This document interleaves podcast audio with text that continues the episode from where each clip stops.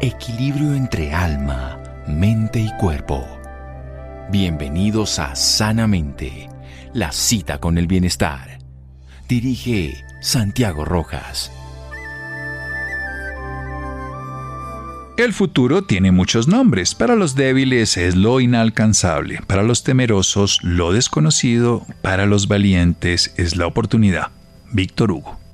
Buenas noches, Estamos en el último programa de este ciclo, de este año para mí. Mañana John Sebastián con Isidro harán el último programa de Sanamente porque nosotros nos vamos de vacaciones y volveremos después de Reyes. Y este último programa lo quiero dedicar al cierre de ciclos. Ayer, por ejemplo, fue el solsticio de invierno en el hemisferio norte y para los antiguos era un cierre de un ciclo porque empezaba un nuevo ciclo, probablemente con el paso de todos los cambios que ha ocurrido, Dionisio lo y muchos personajes le han puesto fechas distintas, pero cerramos el ciclo ahorita a final de año, cerramos el ciclo y empezamos una nueva realidad. ¿Qué podemos aprovechar de ese cierre? ¿Cómo lo valoramos y cómo podemos mirar hacia ese futuro? He invitado aquí a Ana Caro, ella es psicóloga, ella es bioreprogramadora con enfoque en terapias holísticas. Ella vive en la ciudad de Medellín. Doctora Ana Caro, buenas noches y gracias por acompañarnos. Hola Santiago, buenas noches, muy feliz de estar aquí con ustedes y bueno, maravilloso este tema que vamos a hablar el día de hoy porque en realidad es muy bonito y es muy importante porque a lo largo de nuestra vida vivimos cerrando ciclos. Entonces el poder comprender y aceptar que todo en la vida tiene un principio y un final eh, nos ayuda a, precisamente prepararnos, tomar conciencia de que todo lo que estamos viviendo pues va a tener un principio y va a tener un cierre, ¿cierto? Si ya empezamos, si hay un primero es porque hay más, pero también hay un último en este caso. Aunque los números sean infinitos, en la vida los ciclos sí se acaban. ¿Cómo está viviendo su ciclo? ¿Usted se prepara para el cierre del fin de año? ¿Hace algo? ¿Ritualiza? ¿Simboliza? Sí, me encanta. Personalmente lo hago, también lo comparto con mis consultantes y es que eh, lo primero que hacemos es empezar a identificar y a observar aquellos eventos, aquellas personas, situaciones que hemos tenido a lo largo de este año 2022 y que han sido significativos para nosotros. Normalmente tendemos a visualizar lo positivo. Hemos logrado una meta, hemos alcanzado un nuevo empleo, eh, hemos adquirido alguna propiedad o hemos logrado tomar conciencia de nuestra vida y hemos crecido a nivel personal. Hemos tenido crecimiento a nivel personal, pero también acá hay un reto muy grande y es que aquellos eventos que consideramos como negativos o donde hemos vivido emociones muy densas, a veces se nos dificulta identificar cómo pudiéramos precisamente pues saber eh, que, que pudiéramos cerrar un ciclo ahí, ¿cierto? Entonces, acá nos enfocamos en que empezamos a buscar a través de cada experiencia un aprendizaje.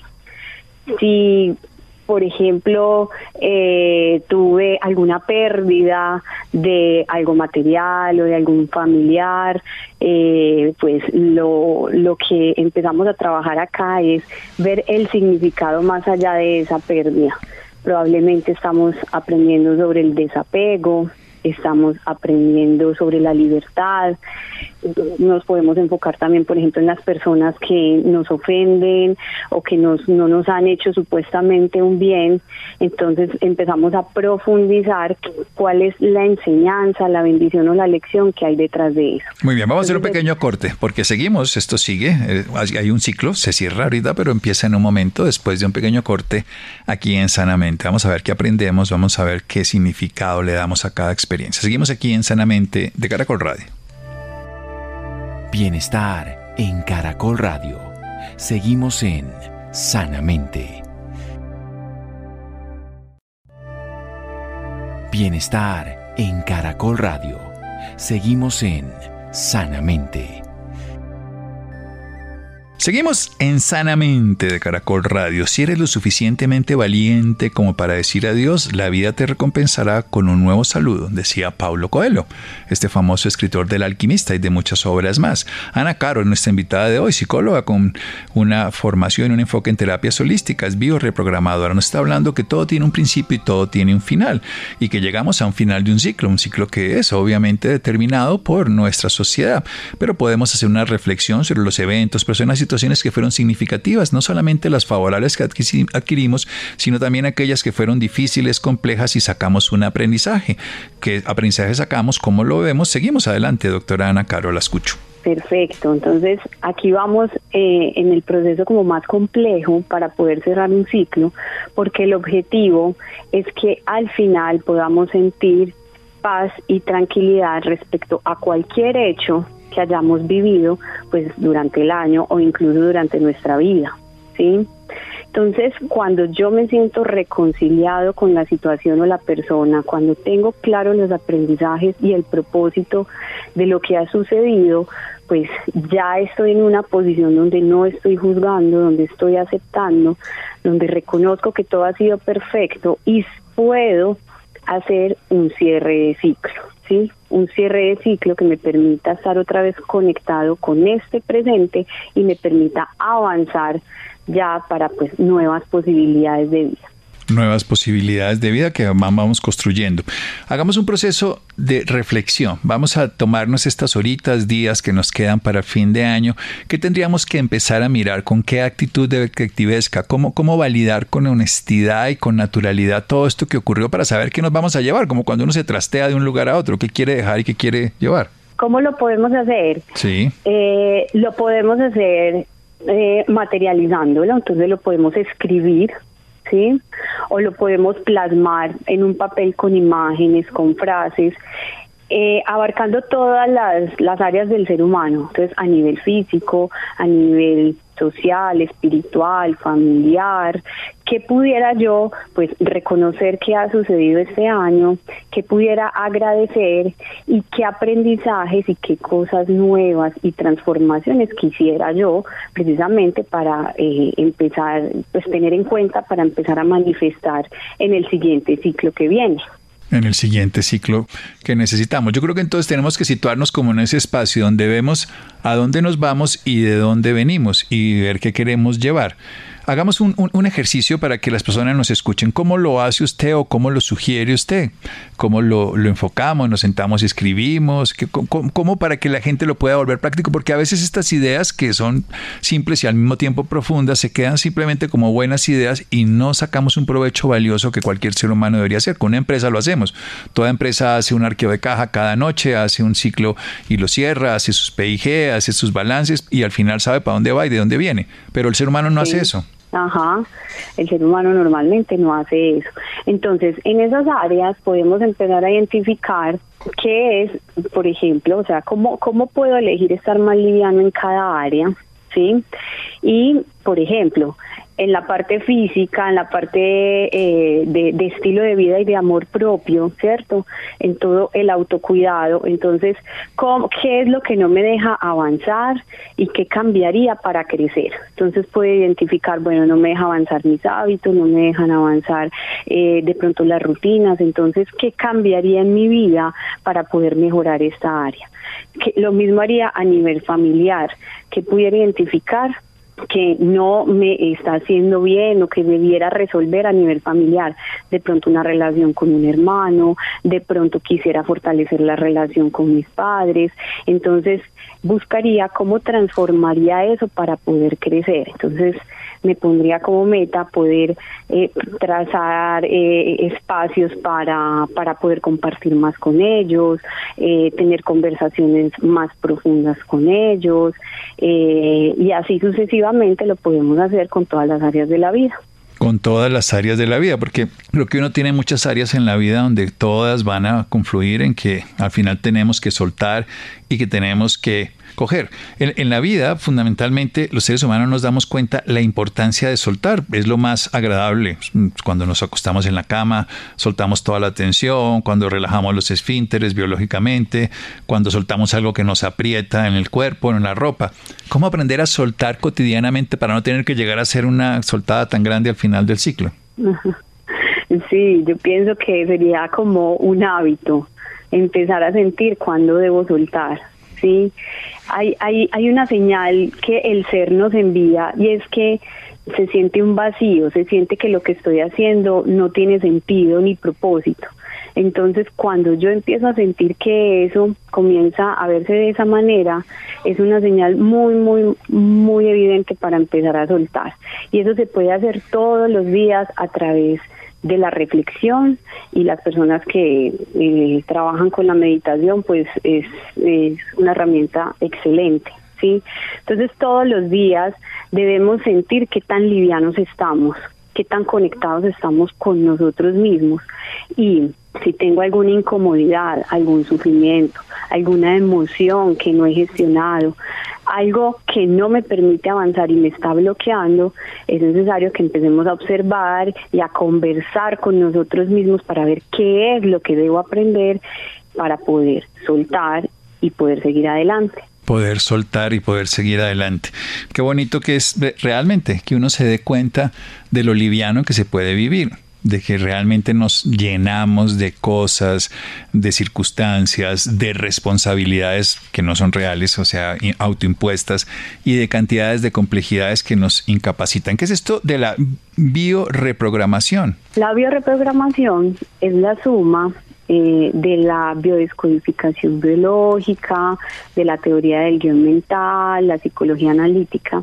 Y en resumidas, todo eso nos ayuda a identificar el origen emocional de las enfermedades y de los bloqueos que no nos permiten avanzar. Todo tiene un origen y la idea es que vayamos a, ese preciso instante donde se interpretó, donde se creó esa creencia limitante o donde quedó esa emoción bloqueada y hace que hoy esté, esté creando nuestra realidad que pues, precisamente no es que nos esté haciendo mucho bien, ¿cierto? Entonces con bioreprogramación podemos llegar a ese origen para precisamente hacer una reprogramación que nos oriente más hacia la plenitud, el bienestar y la felicidad.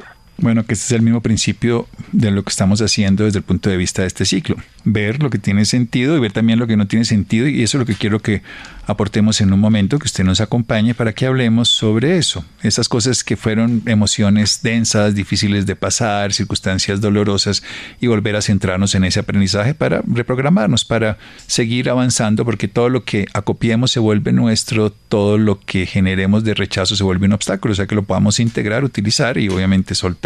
Seguimos aquí en Sanamente de Caracol Radio. Síganos escuchando por salud. Ya regresamos a Sanamente. Bienestar en Caracol Radio. Seguimos en Sanamente. Seguimos en Sanamente de Caracol Radio con nuestra invitada Ana Caro. Nos está hablando desde su formación como psicóloga y desde la formación en bioreprogramación, que incluye psicoterapia y psicología analítica, que busca además la bioscodificación, que busca el origen emocional. Pero estamos hablando a propósito de este último programa, por lo menos que lo que tiene que ver con mi parte aquí en Sanamente, específicamente como un cierre de un ciclo. A mí me gusta hacer mi arqueo de caja, todas las noches lo hago, ¿no? Siempre podría hacerlo con la misma intensidad, a veces el cansancio, las, pero me gusta mirar cómo fue mi día y programarme para cómo fue mi noche. ¿Cómo va a ser su 31? ¿Cómo va a ser ese cierre? ¿Cómo, ¿Cómo le dedica usted ese tiempo? Cuéntenos un poco porque así nos motiva a otros también a hacerlo. Bueno, el 31 lo que hago es crear mi propio espacio donde escribo todo lo que puedo agradecer en el año y empiezo eh, a proyectar cómo serían esos nuevos propósitos. Entonces eh, se empiezan a escribir esos propósitos en positivo, o sea, como si quisiera que fueran las cosas. Entonces yo quisiera crear eh, una nueva unidad de negocio, yo quisiera tener eh, un nuevo miembro para mi familia. En fin, uno, uno lo escribe de una manera específica y no desde lo negativo, pues porque el cerebro no conoce el no, ¿cierto? Entonces no, no es que no me quiero sentir triste y mal, más bien como sí me quiero sentir. Me quiero sentir alegre y quiero sentir optimismo, ¿sí? Eso es muy importante para empezar a crear esa vida que queremos y para empezar a manifestar. Eh, se debe tener muy claro cómo sí quiero ser y cómo sí me debo ser y cómo sí me quiero sentir. Entonces quiero una vida ligera, quiero crecimiento, quiero visibilidad, quiero ser amado, como si quisiera sentir eso en mi cuerpo y en todo mi ser. Y también comenzar a proyectar cómo sería esa mejor versión de mí realizada para que eh, junto con eso, ya eh, a través del fuego, puede ser una velita, puede ser una fogata o donde estén, eh, pues, pues también puede ser un río, el mar, donde la gente sienta que quisiera conectar y dejar esta información, la puede entregar al universo. Para mí simbólicamente entregar al universo es dejar que las cosas sucedan y abrirse al mundo de las posibilidades para que esto se dé de la manera correcta, perfecta y con el mejor beneficio para todos. Bueno, es entregarse a la inmensidad. La Tierra se va a seguir moviendo aunque nosotros estemos tristes o bravos o felices. Van a seguir unos cursos, es entregar esa posibilidad, algo que hacían muy frecuentemente los antiguos. Pasemos a, a un aspecto desde el punto de vista de lo que usted nos ha hablado hace un momento, que tiene que ver con las emociones. Nos han educado profundamente a no sentir, a no experimentar las emociones, a intelectualizarlas, a hacer análisis, calificarlas. ¿Cómo, ¿Cómo podemos llegar a experimentar las emociones siendo tan poderosas y tan profundas? Y como usted bien nos está hablando, reprogramarlas, recondicionarlas, redirigirlas, utilizarlas. Cuéntenos al respecto. Claro que sí. Las emociones son universales y son innatas, es decir, todas las personas en el mundo sentimos emociones y todos nacemos con emociones. Si nosotros vemos a un niño llorando en África, en América o en cualquier continente, sabemos que ese niño puede estar triste, ¿sí? Entonces todos los seres humanos nacimos con la capacidad de poder sentir y transformar nuestras emociones. Eh, muchas veces no sabemos qué es lo que estamos sintiendo, entonces por eso es muy importante empezar a nombrar aquello que se siente así sean las propias palabras, es importante empezar a verbalizar todo aquello que estamos sintiendo respecto a una situación, persona o algo que nos esté sucediendo, ¿sí? Cada emoción cumple un objetivo en nuestra existencia, en nuestra vida. Y, y el objetivo es que podamos pues darnos primero el permiso de sentirlas porque muchas veces en esos aprendizajes que tuvimos pequeños no nos enseñaron a expresar nuestra ira, eh, los hombres no pueden llorar, eh, no puedes sentir miedo porque si no quedarías mal, eh, tienes que aparentar que eres fuerte, entonces hay una cantidad de, de interpretaciones que hemos hecho pequeños que no nos han permitido poder sentir la emoción. Entonces, el primer paso es darnos ese permiso para sentirlas. Y una vez que las sentimos, ya podemos pues encaminarnos a empezarlas a gestionar. Una vez yo la veo, la reconozco, la abrazo, puedo empezarla a, a, gestionarla para transformarla. Entonces, vamos a hablar de tres emociones básicas donde normalmente pues las sentimos en la vida. Y la primera es el miedo, el miedo normalmente lo vamos a sentir cuando nuestra integridad física o psicológica o nuestra integridad en general está en peligro. Entonces, una vez nosotros interpretamos que hay un temor o que hay un peligro ante eso, pues vamos a tener miedo y la idea es poder empezar a gestionar a, a comportamientos y movimientos que nos generen seguridad, ¿sí? Entonces, esta seguridad ya la podemos poner en muchas partes de nuestra vida. Si esa seguridad la ponemos afuera de nosotros, probablemente vamos a vivir con mucho miedo, porque vamos a depender del clima, vamos a depender de las decisiones del gobierno, vamos a depender del otro afuera de mí. Mientras que si esa seguridad yo la empiezo a poner dentro de mí mismo, empiezo a confiar en mi ser, en mi naturaleza, en, en que todo es perfecto, en que todo está unido, en que vinimos aquí a aprender y a evolucionar, entonces empezamos a transformar esa emoción y empezamos a trascender esa emoción hacia un crecimiento. Por ejemplo, con la tristeza, la tristeza naturalmente la vamos a sentir cuando sentimos una pérdida, una pérdida de una oportunidad, una pérdida de un ser querido, eh, una pérdida de, de algo en nuestra vida en general y podemos sentir tristeza. Incluso en los cierres de ciclo es muy natural sentir la tristeza. ¿Por qué? Porque estamos dejando algo atrás, porque algo se ha terminado. Entonces, es normal sentir tristeza, pero es una tristeza pasajera. A diferencia de una tristeza de estar permanentemente atado a algo que no queremos cerrar.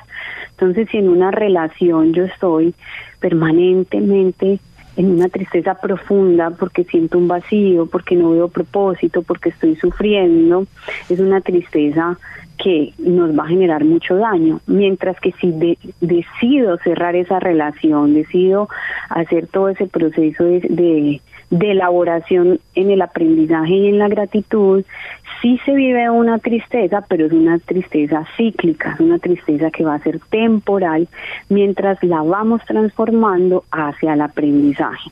Cuando empezamos a ver que me he transformado a partir de esta situación, la emoción comienza a transformarse y empieza a trascender. Y la última emoción básica podemos hablar que es la rabia, la ira, el enojo o el coraje, como lo dicen en otros países. Naturalmente la vamos a sentir cuando tenemos situaciones donde sentimos injusticia o donde hemos sentido que ha faltado comprensión. Entonces, si alguien, nosotros estamos en una fila y alguien se mete en la fila, naturalmente vamos a sentir pues, eh, pues, algo de rabia porque alguien no está respetando la fila, ¿cierto?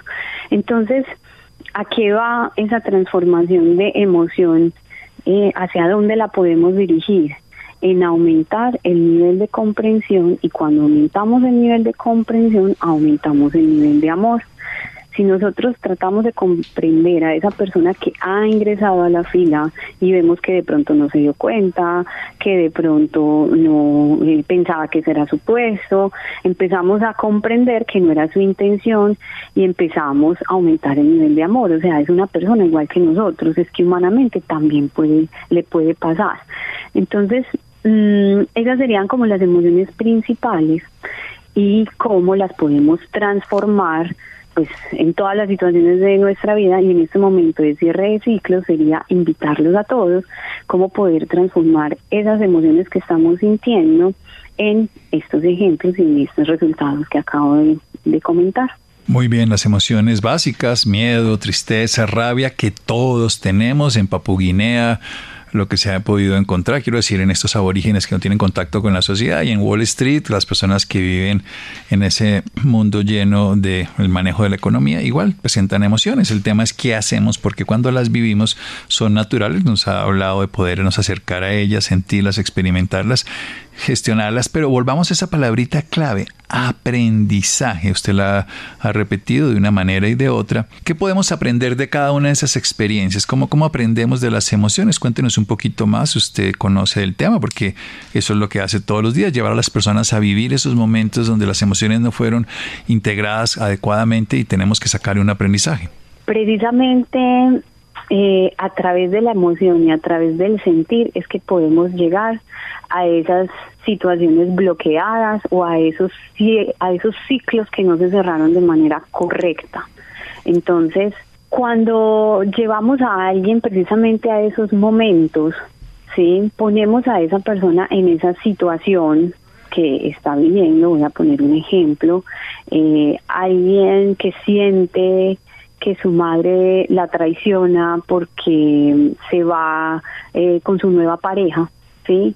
Entonces la sensación y la interpretación de esa persona es, mi mamá me abandonó, no soy lo suficientemente importante, parece ser que incluso no valgo nada, parece ser que no puedo ser visible, parece ser que lo que yo hago, lo que yo digo no vale.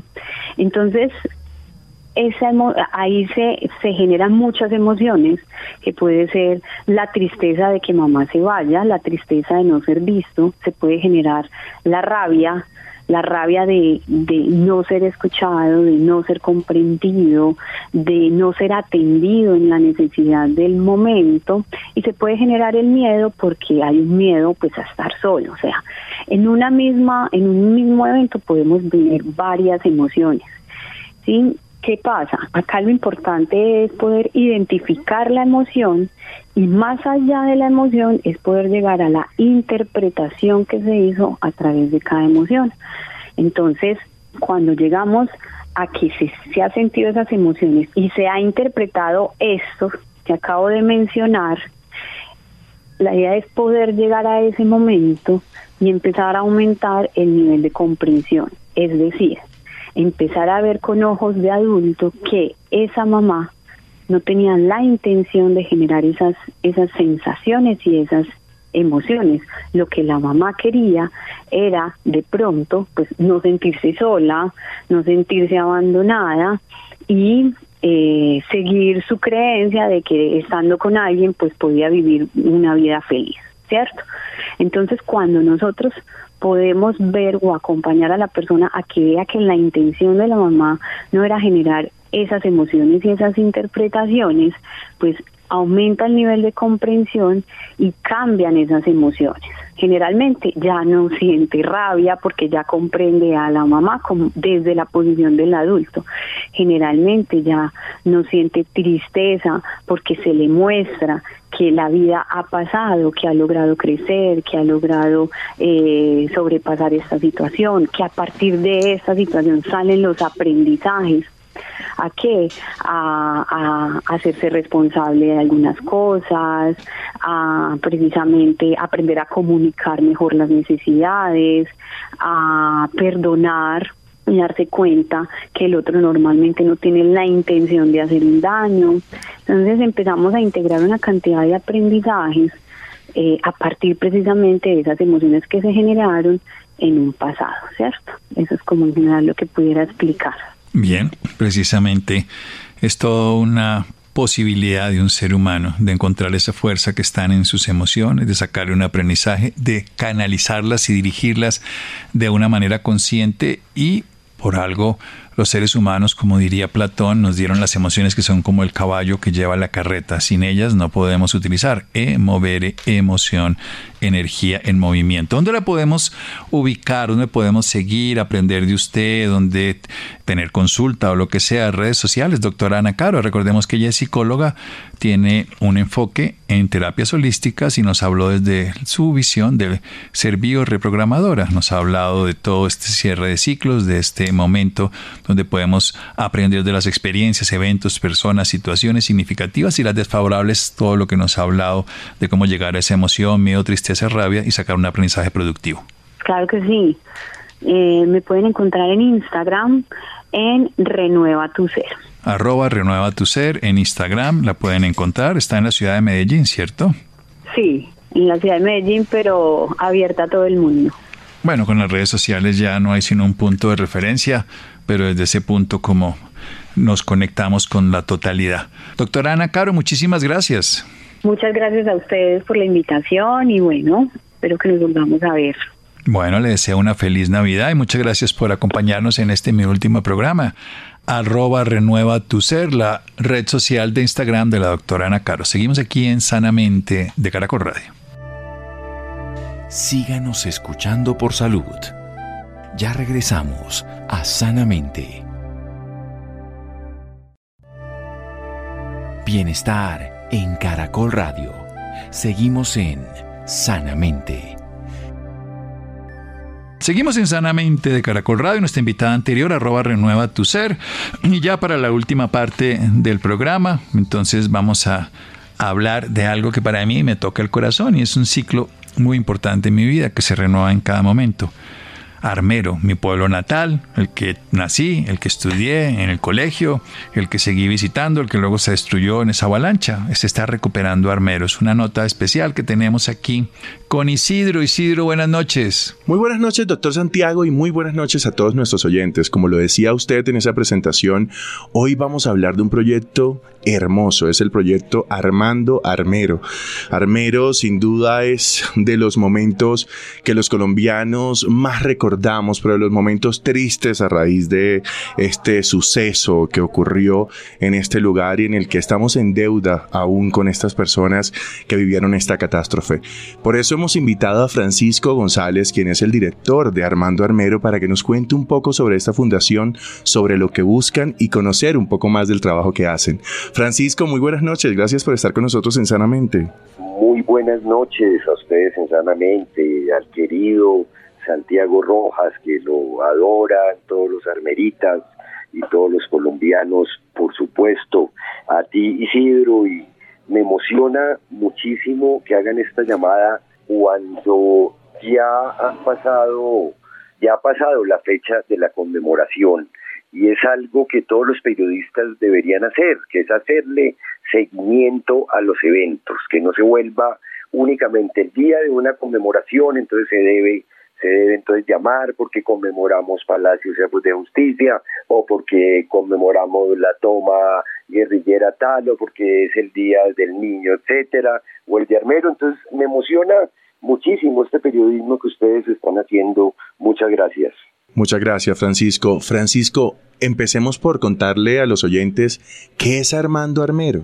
Bueno, Armando Armero, eh, la palabra Armando es de armar.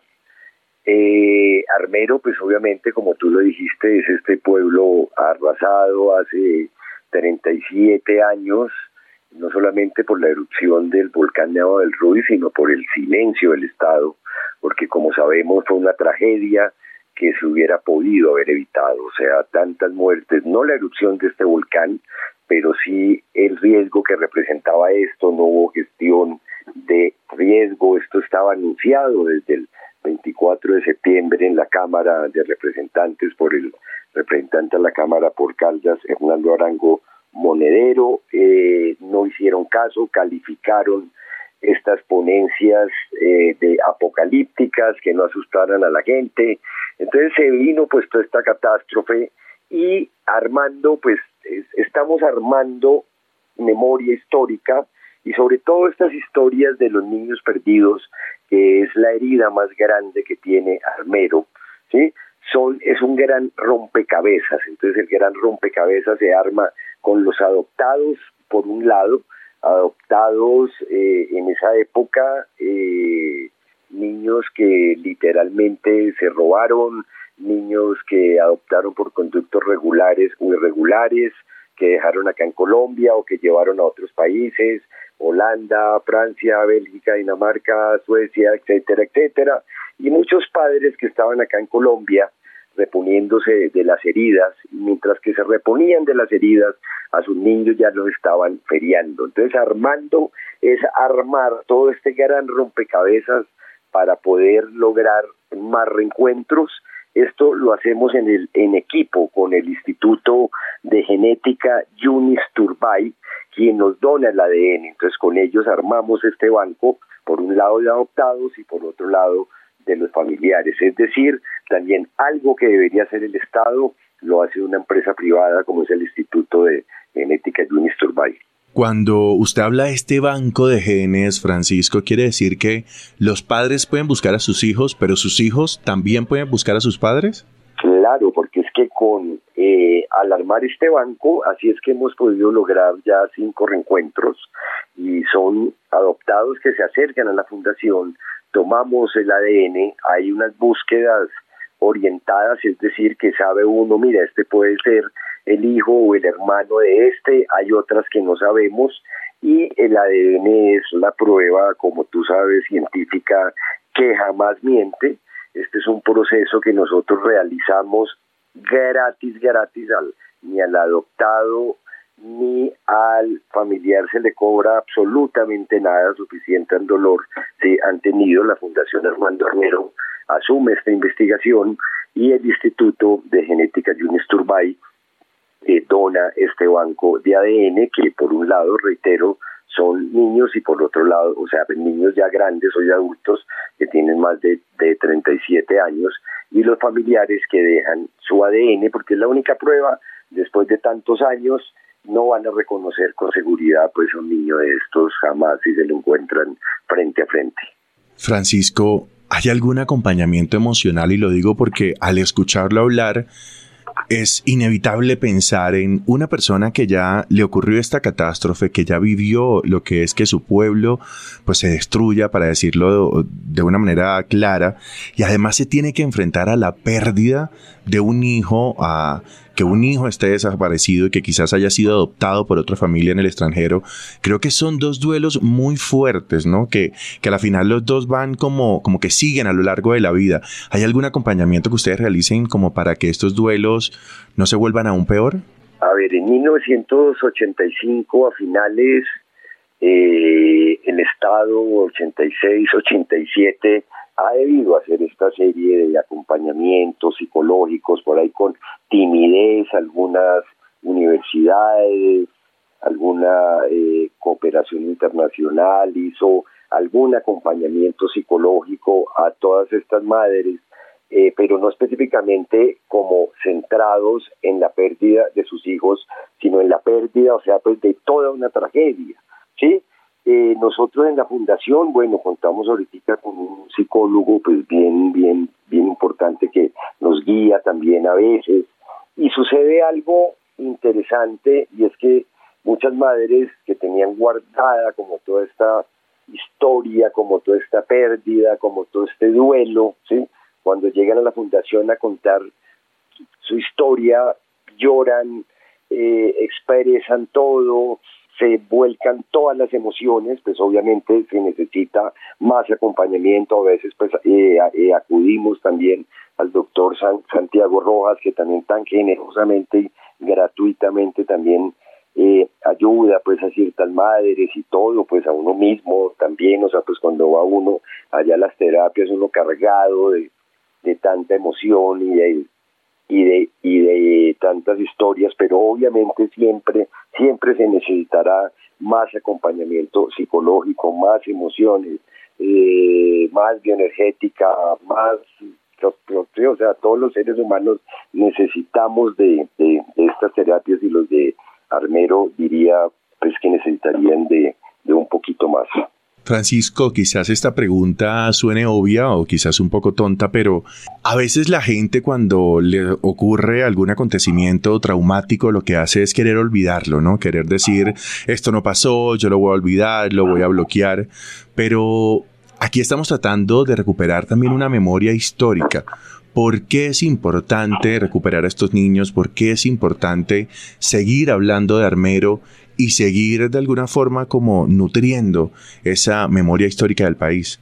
Bueno, esta no es ninguna pregunta tonta, sí, esto es una pregunta muy, muy, pero muy profunda, sí. O sea, esta es una deuda histórica que tiene Colombia para con Armero.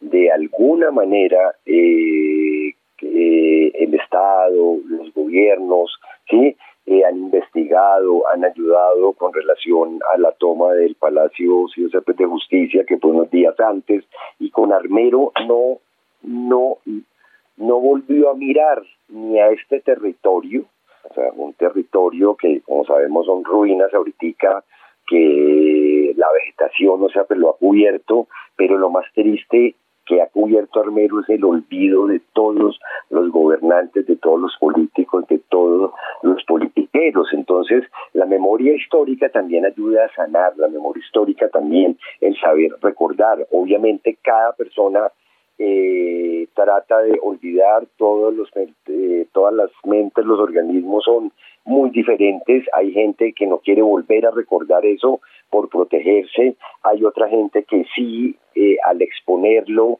y al contar estas historias de alguna manera también, o sea, pues está sanando. Pero una madre y un padre que ha perdido a un hijo y además que sabe que salió vivo porque lo descubrimos en una imagen de televisión de la época jamás dejará de buscarlo y solamente quiere que volverlo a ver y darle un abrazo. Con relación a los otros armeritas, también hay un duelo inmenso.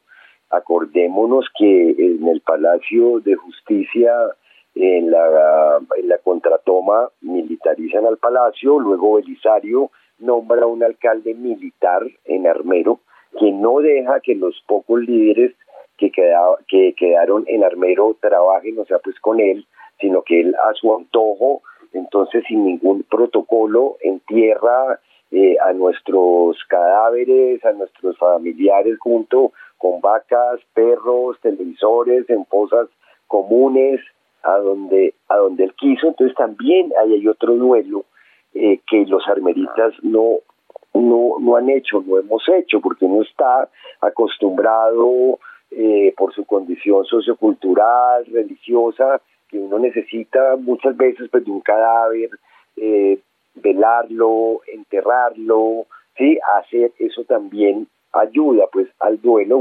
Eh, hay gente que no necesita eso, pero en muchos armeritas lo que hemos investigado, claro, ellos quisieron haber enterrado también a sus familiares y tener un sitio a donde irles a rezar. En el caso de los menores eh, que estamos buscando, también los padres, o sea, pues saben que si tuvieran un sitio a donde irle a rezar, pues eh, a este niño sería pues más fácil ese duelo. Entonces, esa incertidumbre es muy grande y solo nos va a dar eh, una tranquilidad cuando haya un ADN positivo o cuando alguien sepa realmente que ese niño murió o que se lo robaron o que no quiere verlo, etcétera. Es algo muy, muy, muy, es una delgada línea, es algo pues muy del, eh, pues muy delicado este tema de las emociones y el duelo que también que lo trata también eh, Santiago Rojas en, sus libros, en el manejo del duelo, en sus conferencias, en cosas, y, sabemos que esto es casi pues un luto permanente, pues el de Armero. Francisco, por último, ¿Qué podemos hacer como sociedad? ¿Cómo apoyar? ¿Cómo de alguna forma también contribuir a esta memoria histórica de la que hablábamos en la pregunta anterior? ¿Hay alguna página? ¿Cómo las personas se pueden sumar? Cuéntanos un poco sobre eso. Gracias. Este apoyo, por ejemplo, esta entrevista ya es un gran apoyo que tiene pues altísima pues audiencia. Entonces, la persona que está escuchando esto, si alguno adoptó en esa época a alguien y no le ha contado que es adoptado y que es de armero, es importantísimo, o sea, pues que lo haga. Acá no hay ninguna retaliación, ninguna venganza, eh, nada acá, o sea, pues ¿qué queremos acá? Que la madre y el padre vuelva a encontrar a su hijo. Entonces, en nuestra página web, armandoarmero.org, que es una página de, de dolor, porque son historias de dolor, eh, que consignamos ahí, pero también son historias de esperanza. Ahí pueden consultar estas historias, suscribirse a nuestro canal de YouTube en Fundación eh, Armando Armero eh, en YouTube, donde están todas estas historias de estas madres, de estos adoptados, en nuestras redes, en Facebook, Fundación Armando Armero, o en la fanpage Niños Perdidos de Armero. Una ayuda grande es que ayuden a compartir estas historias sí, así como le dan like pues a cualquier cosa, que le den like a una historia de estas nos ayuda hartísimo porque de esa manera es que se han acercado más adoptados, más familiares eh, a tomarse el ADN. Entonces las redes sociales eh, son un instrumento importantísimo hoy día que reemplazaron esa angustiosa búsqueda de hace 37 años cuando la madre o el hermano o el abuelo iban con una fotocopia de su hijo de albergue en albergue o de hospital en hospital, preguntando por este ser perdido, desaparecido. Entonces hoy las redes nos ayudan mucho eh, a llegar, pues no solamente acá en Colombia, sino a muchos países donde puedan estar estos adoptados para que se tomen el ADN.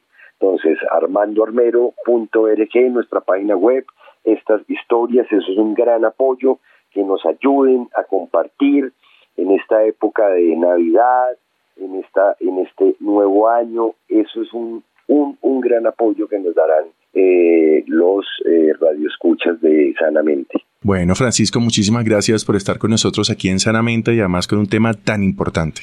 A ustedes siempre muchas gracias. Feliz noche, que descanse. Isidro hablando con Armando Armero, muchas gracias Isidro, muchas gracias a todos los que nos han colaborado, a Mario, a John Sebastián, a Ricardo Bedoya. Feliz, feliz, feliz Navidad. Gocémonos esta experiencia. Vamos a tener unos programas especiales el 25 por la mañana, pero ya no es de sanamente, y el primero de enero, que siempre lo hago todos los años hace ya más de 20 años. Así que por ahora, una feliz Navidad, un próspero, un venturoso, un saludable y un maravilloso 2022. Muchas gracias. Quédense con la programación de Caracol. Caracol es más compañía. Buenas noches.